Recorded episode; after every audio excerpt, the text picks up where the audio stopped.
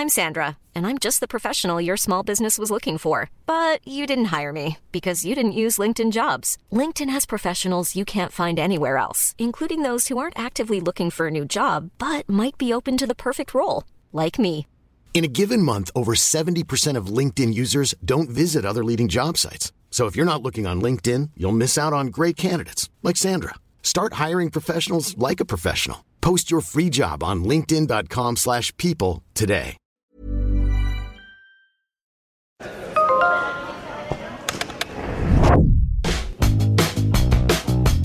Neoconsecuencias. El sonido del marketing en un diálogo entre marcas y consumidores.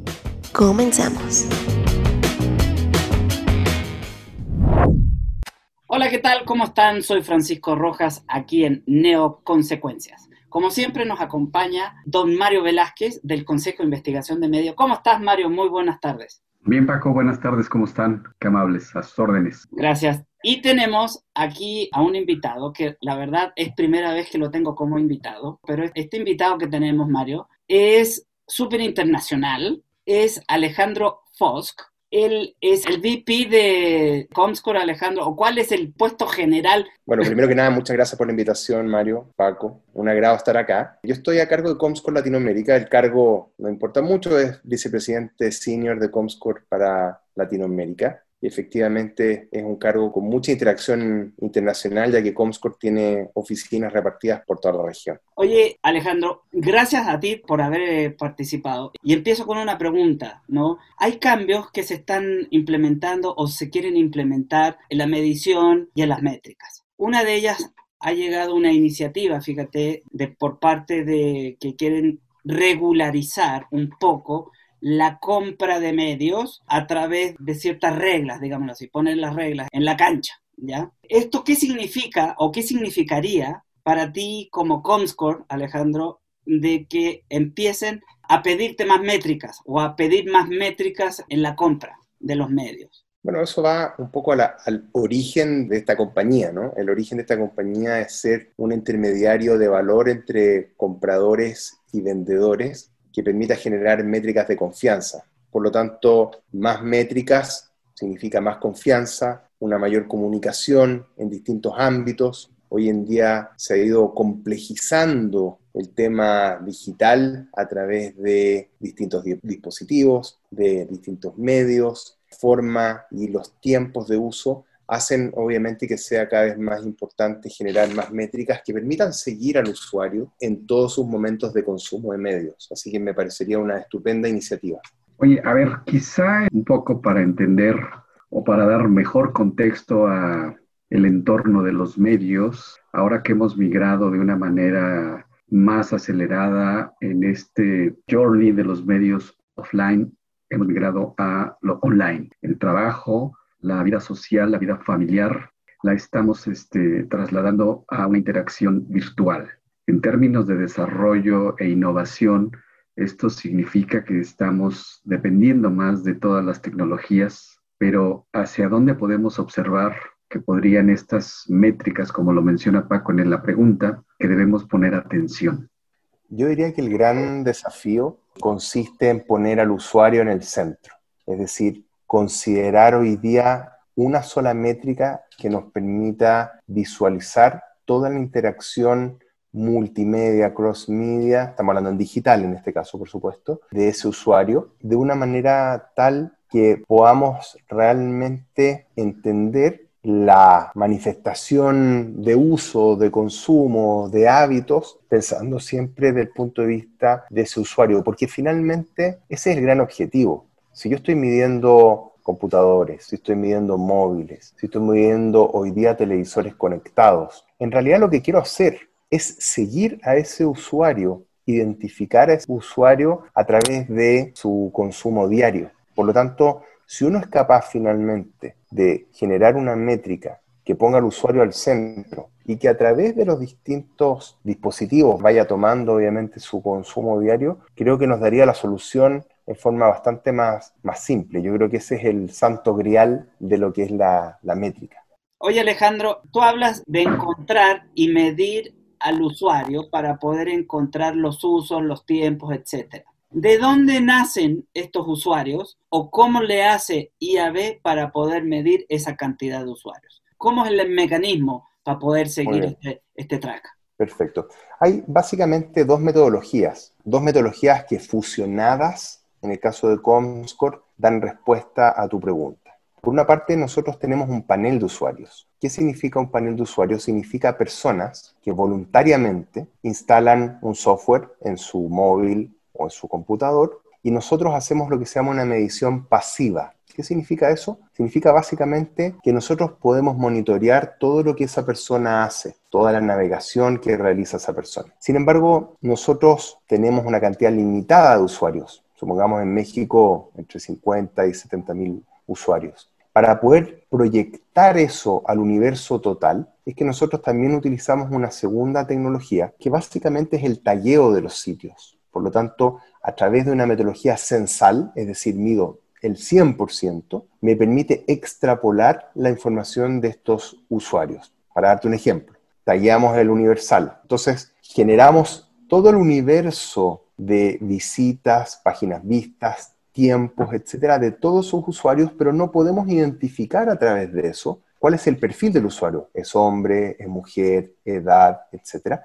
Y nos alimentamos de este panel para poder cruzar la data y así generar un perfilamiento adecuado de la audiencia. Eso en simple es básicamente cómo identificamos estos usuarios y cómo los podemos medir. Pero es muy importante mencionar que esto se hace en forma absolutamente anónima. Es decir, del usuario no conocemos su nombre, su dirección, sus transacciones, absolutamente nada. Es un perfil del usuario que sabemos que es hombre, mujer, su edad, y a través de su navegación, de su consumo de este usuario anónimo, nosotros podemos inferir sus preferencias. Entonces, si una persona navega mucho tiempo, pasa mucho tiempo consumiendo noticias de finanzas, de deportes, etcétera, nosotros vamos de esa manera perfilando los usuarios en términos de sus preferencias, de sus usos. Perfecto, te lo agradezco mucho Alejandro. A ver, y siguiendo esa plática que me estás comentando, ¿cómo puedes tallar al 100%? Es decir, se me hace, no sé, no lo entiendo. ¿Cómo puedes medir todas las páginas de México como para poder sacar un ranking de estas son las más visitadas? Estas ¿También haces, extrapolas o es 100% fidedigno? ¿O los partners o los sitios de Internet deben de tener algo para que tú los puedas medir? No tienen que tener necesariamente el tag de Comscore para que ellos aparezcan en el ranking. Esa es la belleza del panel. El panel significa que yo tengo un contrato, entre comillas, con el usuario y por lo tanto puedo ver la navegación del usuario y no necesito el permiso de un sitio, no necesito el permiso de ningún sitio para poder ir midiendo sus visitas. Sin embargo, aquellos sitios que tallan con nosotros nos ayudan de alguna forma a la medición porque nos permiten, imagínate que yo tengo una, una muestra y tengo que extrapolar esta muestra. Si yo tengo puntos en el espacio que son fijos, me es mucho más fácil extrapolar. Y por lo tanto los sitios tienen que acceder a tallar, no, no, es una, no es una obligación. Y si ellos lo hacen, van ayudando al ecosistema también a generar métricas cada vez más exactas. Perfecto. Oye Mario, ¿quieres hacer alguna pregunta antes del corte? sí, hago la pregunta, la retomamos al regreso y es muy importante, quizá tendríamos que saber cuál es la vigencia de toda esta data que vamos recolectando de cada uno de los usuarios. Hacemos un pequeño corte y regresamos a Neoconsecuencias con Alejandro Foss, VP Latinoamérica de Comscore y con Paco Rojas, director ejecutivo de Neoconsecuencias y de la revista Neo. Ya volvemos. Neoconsecuencias. Regresamos. Neoconsecuencias. Continuamos. Gracias por regresar con nosotros a Neoconsecuencias. Muchas gracias Mario y Alejandro, a nuestro invitado de honor, al VP de Comscore Latinoamérica. Mario, habías hecho una pregunta. Arranco con la respuesta. Venga. La pregunta se refería en términos de la data histórica, ¿no? de la validez histórica de la, de la información. Nosotros recolectamos información que queda en nuestros sistemas y es reportada a nuestros clientes eh, de 12 o 24 meses de historia.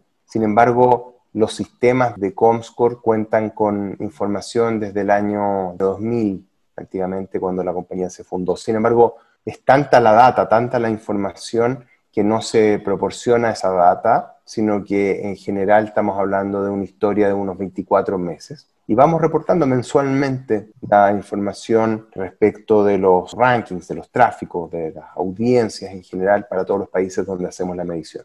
Oye Alejandro, esta mm, guardada de data, ¿dónde se guarda? porque me quiero imaginar que no debe tener cualquier persona acceso. Ustedes tienen servidores en la nube, tienen básicamente también, como están en Latinoamérica, otra de las preguntas, porque están dos en uno, ¿cuál es el país que más taguean o cuál es el que tiene más accesos a Internet de los que tú llevas, Alejandro? La data se guarda en general en servidores que están en la nube, lo que se llama hoy día todo lo que es el cloud computing. En el fondo eso ha permitido liberar la barrera del almacenamiento en forma bastante eficiente. Hoy en día la capacidad de almacenamiento ya no es una limitante como era cuando partimos prácticamente hace 10 o 15 años atrás. Eh, así que en ese sentido están en los servidores de Comscore. Comscore tiene su base operativa en Estados Unidos, en la ciudad de Reston, en Virginia, y ese es el, lugar principal de desarrollo. Un dato interesante es que también Comscore tiene un hub de desarrollo de software en Chile. Es un caso bastante bonito donde parte relevante del software que se desarrolla para Comscore eh, se está desarrollando en Latinoamérica con un equipo híbrido entre Estados Unidos y Latinoamérica. Y la segunda pregunta es respecto a las audiencias y Brasil es el país que tiene mayor audiencia de la, de la región, lo sigue México, pues viene Argentina y ahí después compiten Chile, Colombia en términos de, en términos de audiencias. Pero el país más grande de la región es Brasil. Este, ¿Cuántos indicadores son todos los que rastrean? Me refiero, no sé, edades, género, ubicación. Ok, esto parte primero, para poder contestar la pregunta, ¿no? Esto parte con una encuesta que se le realiza al panelista. La encuesta pregunta cosas muy básicas como su sexo, edad y a través de la IP nosotros eh, identificamos ese panelista ubicado y de ahí comienzan las métricas. Entonces sabemos primero información de cuántos visitantes únicos, cuántas personas ¿Okay? Y para eso no necesitamos cookies, que es muy interesante, después podemos desarrollar un poco más ese punto. Luego identificamos cuánto tiempo permanecen, cuántas veces retornan, que es lo que uno llama visitas, ¿okay? Eh, la diferencia entre visitas y visitantes es visitantes es una persona única y visitas es la cantidad de veces que esa misma persona o grupos de personas visitaron un, lugar, el tiempo de visita. Luego entramos a métricas de consumo de medios y por lo tanto podemos identificar las preferencias de estos usuarios porque contamos con un diccionario de sitios que tienen a su vez categorizados cuáles son los tipos de contenidos que estos sitios tienen. Por ejemplo, sitios de deporte, entretenimiento, finanzas, noticias en general. Y por lo tanto podemos medir la cantidad de tiempo que las personas pasan en estos sitios y generar como métrica adicional un perfilamiento de la audiencia en todas estas métricas de consumo. Por lo tanto, podemos decir si un sitio, por ejemplo, como un sitio noticioso o incluso un sitio deportivo, podemos perfilar a su audiencia y podemos decir, mire, dentro de su audiencia, pese a que usted es un sitio de deportes, cuenta también con fanáticos del deporte, pero también hay muchísima gente muy interesada en las finanzas, gente interesada en viajes, gente interesada en espectáculos, y eso es extremadamente valioso pensándolo desde el punto de vista de la monetización de las audiencias del sitio, porque el sitio no solamente puede ir a anunciantes que estén interesados en deportes, sino que también puede ampliar su abanico de posibilidades. Voy al tema de las cookies, que me parece importante comentarlo, porque nosotros estamos en nuestra medición de panel, estamos liberados de lo que es la cookie, que hoy día va a tener una cierta expiración en el tiempo. Dado que nuestros panelistas son personas identificadas, ¿no es cierto? Anónimas, pero identificadas, no necesitamos utilizar una cookie para tener que luego definir personas que visitan el sitio, sino que ya sabemos a través de esa identificación. ¿Algún proceso de validación?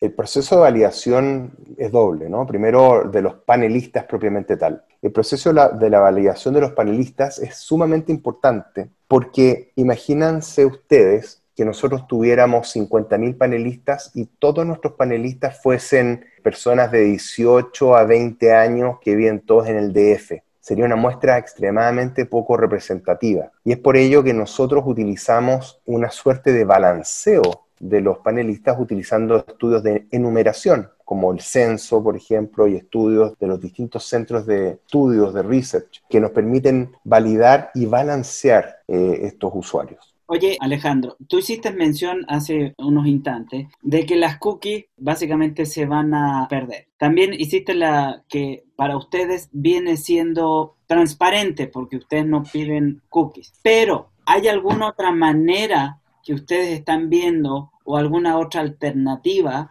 para medir, por ejemplo, en mobile? Nosotros hoy día, quiero aclarar el tema de las cookies, porque nosotros no necesitamos cookies para la medición de panel, pero sí necesitamos cookies para la medición de tagueo. Sin embargo, dado que hacemos conversar estas dos metodologías es que podemos en el tiempo irnos independizando de la medición de cookies. El tema mobile es muy interesante porque efectivamente en el caso del mobile la cookie no es el parámetro de, medición, pero por otra parte en el caso de los móviles nosotros también tenemos panelistas. Entonces, en el caso del móvil, nosotros, al igual que en un desktop, en un computador de escritorio o, en un notebook, nosotros tenemos identificado a los usuarios. Así que en el caso de la medición de móviles, que también tenemos un panel para el caso de México, para Brasil y para Argentina, tenemos esa identificación ya realizada. Súper. Me queda la duda, ¿algún proceso de verificación de, por ejemplo, yo estoy usando mi teléfono y alguien está utilizando mi lab? inferiría que es la misma persona, pero no puedo ser, no puedo tener esa capacidad de ubicuidad, aunque sí de multitask. Es una excelente pregunta. Nosotros tenemos métodos biométricos de verificación e identificación que permiten de alguna forma verificar que el, usuario es un usuario que es real, ¿no? Voy a darte un ejemplo. Si tú tienes una persona que se autodefine como un adulto sin embargo, los sitios que visita son solamente sitios infantiles. Nosotros sacamos a esa persona a la medición. De hecho, una, una persona para que entre al panel pasa por un proceso que es muy conocido para todos hoy día, que es una cuarentena. ¿ah? A raíz, ¿no es cierto?, de, ya COVID. experiencia. ¿Cierto? Ya tenemos, tuvimos una experiencia previa. ¿Los metes en cuarentena así de, de fijo o es simbólicamente hablando? No, literalmente van en cuarentena, pero obviamente digital y que se corrija. Obviamente se va generando una medición de estas personas para poder definir que efectivamente y se verifiquen, como decías tú justamente, Mario, en tu pregunta, que se verifique que aquella identidad que nosotros estamos teniendo como declarada coincida con su identidad física. Y respecto a los panelistas móviles y de desktop, quiero también aclarar que son dos grupos distintos. No necesariamente un panelista que tiene instalado en su teléfono móvil el software de Comscore es el mismo panelista que tiene instalado en su computador. Así que en ese sentido son dos paneles que, que son distintos. Habrá alguna interacción, pero en general son grupos distintos. Ya, oye Alejandro, y en este grupo de distintos, ¿para dónde va la tendencia de navegar en computadora o en móvil? Claramente el móvil es el medio preferido para, navegación en la gran mayoría de los sitios. Y quiero hacer esta salvedad porque no es necesariamente en todos los sitios. Por ejemplo, en lo que son sitios de gobierno, generalmente vemos un predominio de las visitas desde desktop también a veces en algunos sitios de, noticias y, en países en particular, en el caso de Argentina, por ejemplo, un caso bien paradigmático, donde la mayoría de las visitas a móvil, a sitios de noticias vienen desde desktop. Pero el móvil sin duda da su ubicuidad, la posibilidad de movilidad que genera y la cantidad y mejora en términos de contenidos, la significativa mejora de conectividad con el 4G y ahora con el 5G que va a llegar, hace que obviamente el móvil haya ido ganando un espacio muy importante, incluso en un ámbito que era reservado casi exclusivamente, que era el caso del comercio electrónico. Bien, ¿algún proceso de auditoría de la data lo identificaría como diferente de lo que es la autentificación o verificación de los usuarios que sean los usuarios? ¿Pero qué crees, Alejandro? ¿Eso te late que lo contestes regresando de, de corte? Sí. neoconsecuencias. Regresamos. neoconsecuencias. Continuamos. Estábamos en la es la diferencia entre la parte de verificación de los usuarios y los procesos que tú tienes de auditoría, por ejemplo. Considerando que siempre que se escucha la palabra auditoría, la gente se pone un poquito nerviosa. Las auditorías al final nos ofrecen un área de oportunidad y son para identificar dónde podemos mejorar, más allá que sea un mecanismo de terror. Coincido plenamente contigo, Mario. Yo creo que para nosotros Comscore es una compañía pública, abierta en bolsa. Por lo tanto, una auditoría a nosotros nos da también certidumbre, nos da un nivel de tranquilidad mayor en el sentido que hay terceros que están verificando nuestra información. Nosotros tenemos a una entidad que probablemente tú conoces, Mario, que es el MRC, el Media Rating Council, Council en Estados Unidos, ¿sí? que es quien realiza la auditoría de los procesos de Comscore eh, a nivel de Estados Unidos y participamos activamente dentro de, del MRC, del MRC. Así que hay dos tipos de verificación, ¿no? Una verificación externa, que sería esta auditoría del, del MRC, y la verificación interna sobre la cual hablábamos hace unos minutos atrás, donde nosotros tenemos procedimientos que permiten aislar y verificar que aquellos que se autodeclaran de una cierta manera como panelistas nuestros son efectivamente lo que dicen ser.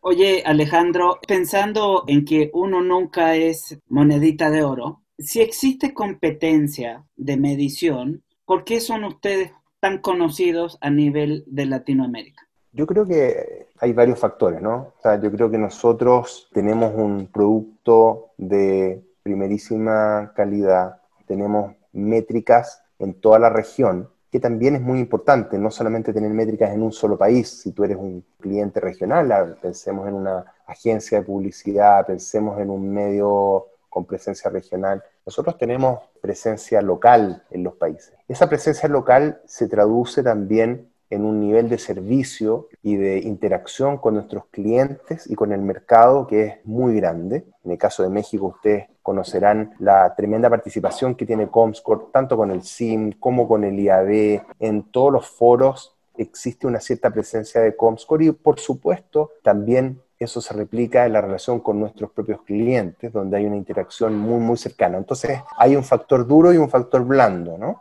El factor duro, llamémoslo la data, tener presencia y data eh, en los distintos países y data obviamente que se va ajustando a las necesidades del mercado.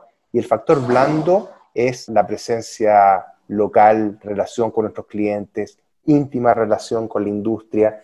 Nosotros a lo largo del tiempo hemos sido instrumentales también en el desarrollo de los IAB en los distintos países. En algunos de ellos incluso fuimos parte del, del comité fundador de IAB para que esta iniciativa de transparencia de las métricas, de los datos, de la información que permita el desarrollo de la industria de la publicidad digital, tenga un músculo suficiente de parte de la industria para poder tener éxito.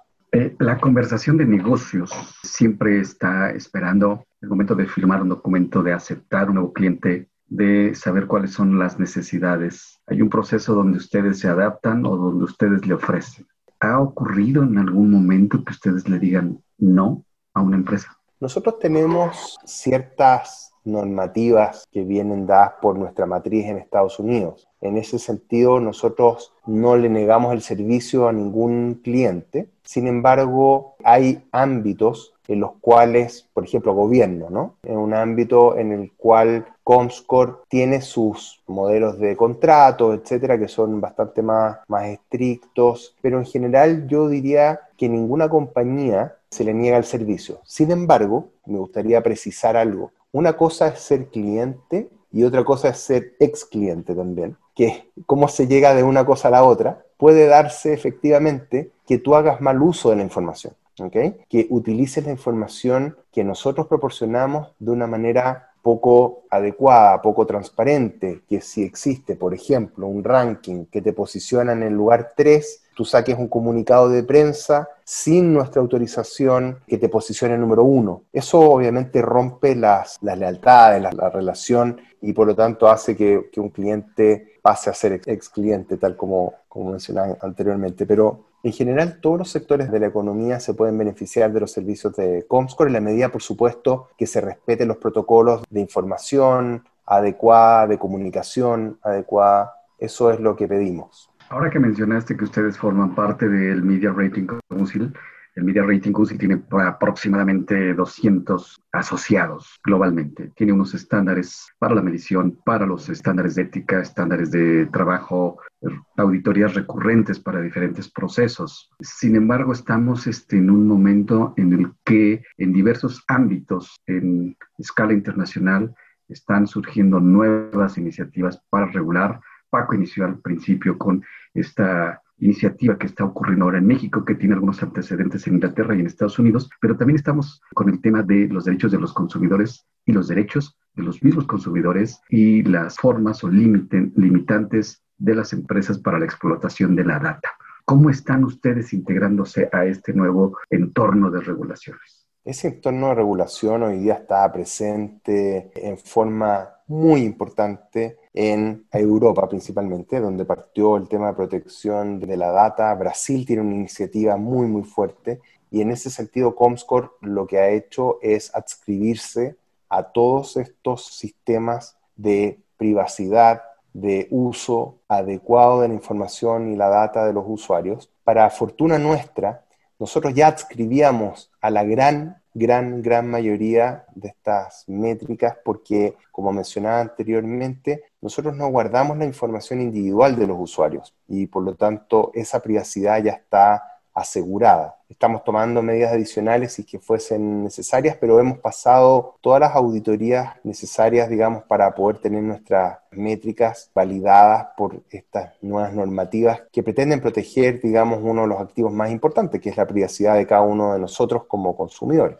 Me incluyo, obviamente, dentro de ese grupo. Ya, gracias Alejandro. Fíjate que hay algo que no me termina a cuadrar. Cuando nosotros hablamos de transparencia, de buenas prácticas, ¿tú crees que en este caso el gobierno tenga que incidir en algún país para que las métricas se hagan de cierta manera o de cierto requisito? Yo diría que no es necesario. Yo creo que las fuerzas del mercado regulan de forma más adecuada ciertas métricas. ¿no? Hay ciertos parámetros donde efectivamente, por ejemplo, la Comunidad Europea más que un gobierno, podría decir que un gobierno, ¿no? ha ido regulando en particular el tema de, privacidad de los usuarios. Pero acá lo importante es, hay dos ámbitos del uso de las métricas. ¿no? O sea, el tema de privacidad yo creo que sí debe estar regulado por un ente ya sea gubernamental o bien apoyado, digamos, por la industria en general. Sin embargo, hay, un segundo ámbito que es muy importante, que es el ámbito de negocio. Es decir, si las métricas que yo proveo no son suficientemente valiosas para que los medios y las agencias puedan hacer prosperar el negocio de la audiencia digital van a caer por sí solas. Y por lo tanto nosotros como empresa hemos tenido que irnos también adaptando, hemos tenido que ir modernizando las métricas que proveemos al mercado para que estemos en línea y al día con un negocio y un modelo de negocios tan vertiginoso y tan dinámico como es el de la publicidad digital. Ya, esto significa que ustedes van y apuestan más a una métrica global y no, como quien dice, establecida por algún tipo de, ente. Así es. Nuestro servicio, de hecho, es un servicio sindicado. ¿Qué significa sindicado? Significa que es el mismo servicio que se presta para todos los clientes y en todos los países. Por lo tanto, las métricas que nosotros informamos eh, en estos reportes son las mismas para clientes que estén ubicados en México, en Brasil, en Argentina, en Francia, en España, en Inglaterra. Si un país en particular pide una métrica única, probablemente va a ser parte de una discusión más amplia de la industria, que podría significar que si esa métrica es adecuada y es una métrica que contribuye al desarrollo,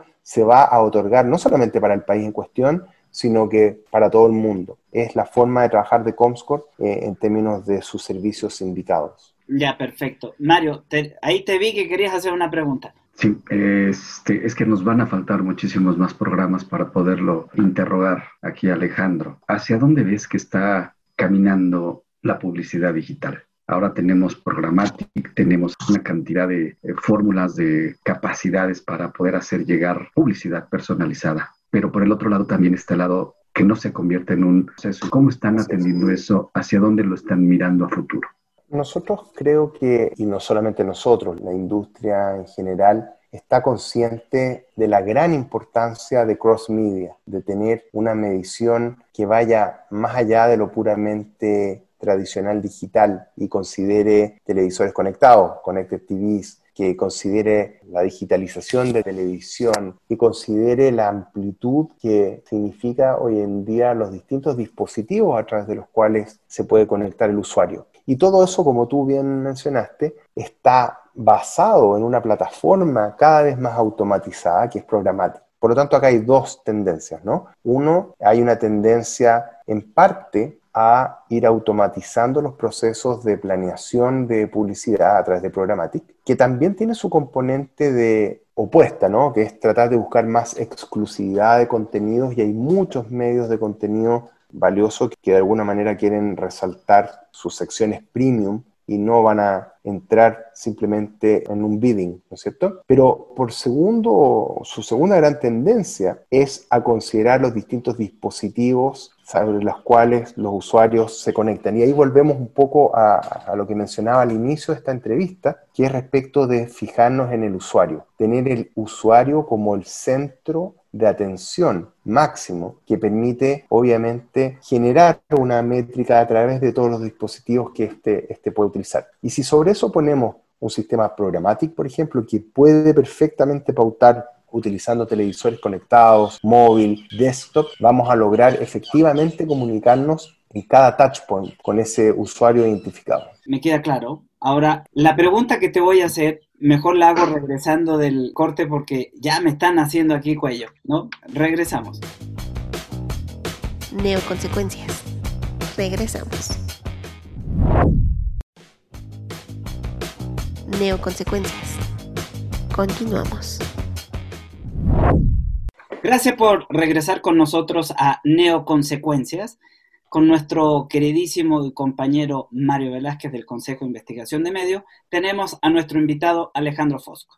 Alejandro, como este es el último pedacito que nos queda, quiero que nos cuentes un poquito más de ti, porque hagamos un poquito de historia. Sé que te, te moví de, de la pregunta que teníamos anterior, pero me gustaría que comentaras un poquito cómo nace Comscore, porque creo que algo tienes tú que ver ahí. Bueno, esto tiene una historia bastante larga, increíble como pasa el tiempo. Comscore eh, en Latinoamérica adquiere una compañía que se llama Certifica en el año 2009 y Certifica una compañía que yo fundé en el año 1999, prácticamente en el año 2000. En el boom de las .com eh, era una compañía que tenía como, como misión fundamental proporcionar métricas, ser una especie de auditor de la web y partimos con ese proyecto eh, en Chile, ese es el, lugar de origen de, Certifica. Empezamos a crecer en toda, la, en toda la región, llegamos a tener presencia, digamos, en, siete países y como mencionaba anteriormente, Comscore adquiere Certifica y ahí comienza prácticamente la vida de Comscore en Latinoamérica. Comscore tenía una presencia muy menor, era competencia de hecho de Certifica en cierta medida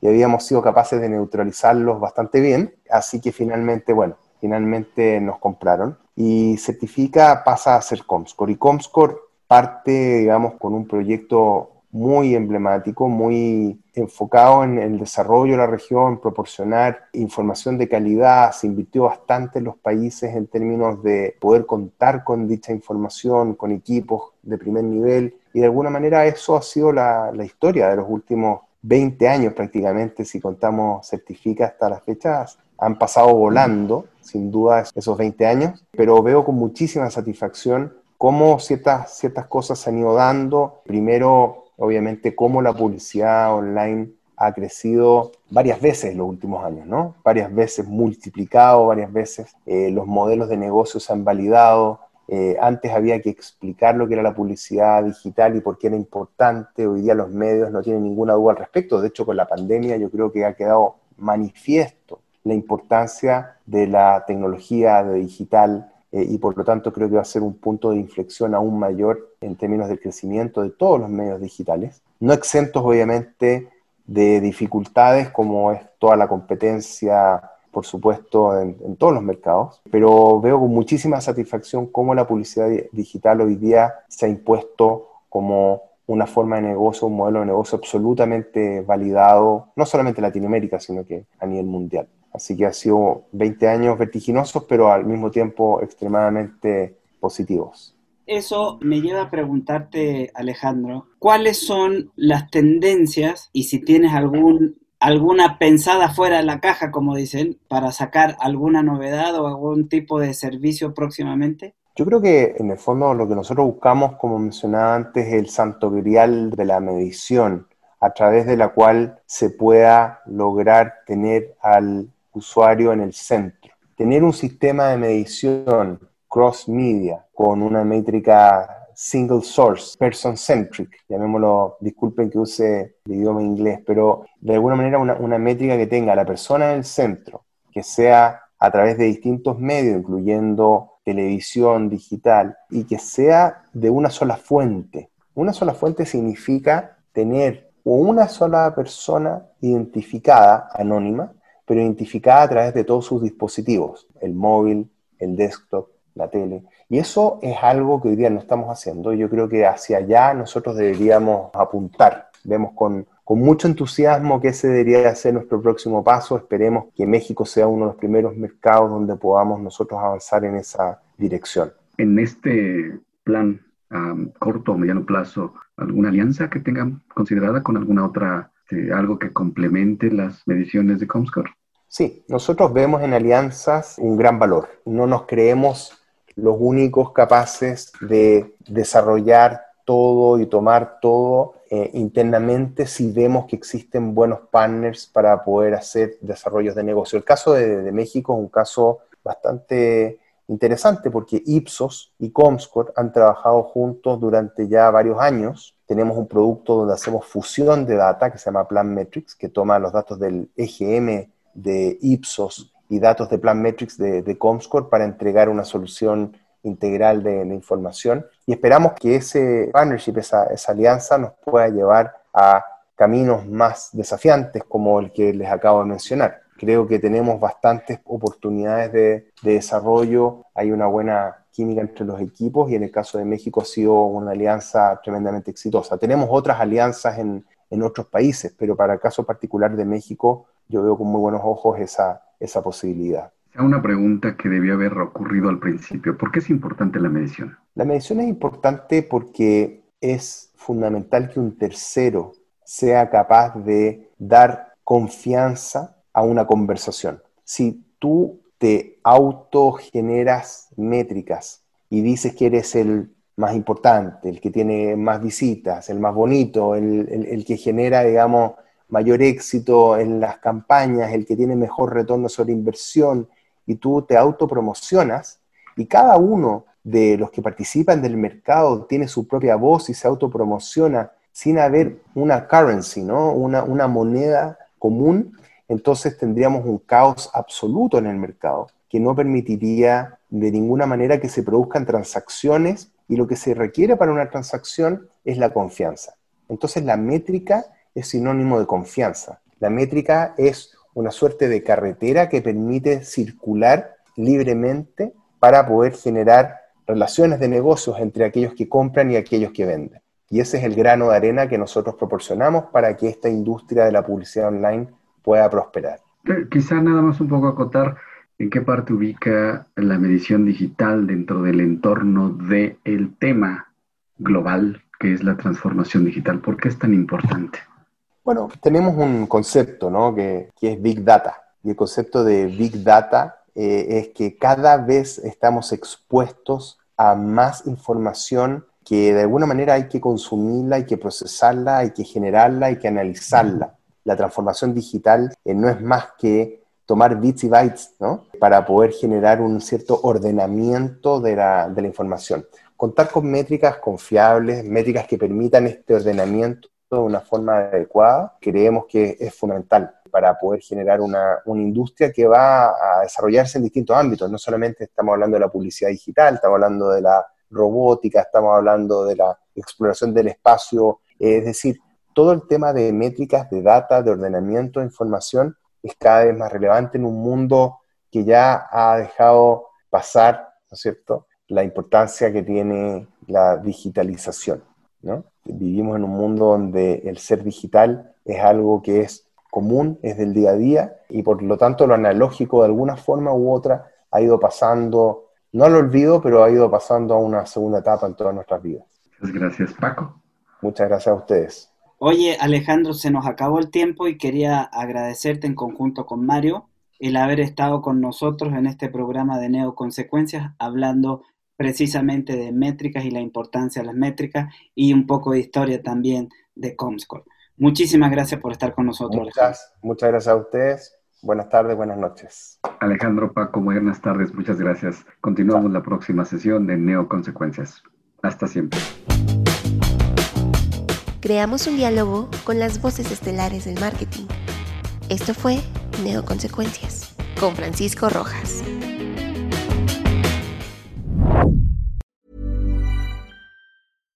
When you make decisions for your company, you look for the no-brainers. And if you have a lot of mailing to do, stamps.com is the ultimate no-brainer. It streamlines your processes to make your business more efficient, which makes you less busy.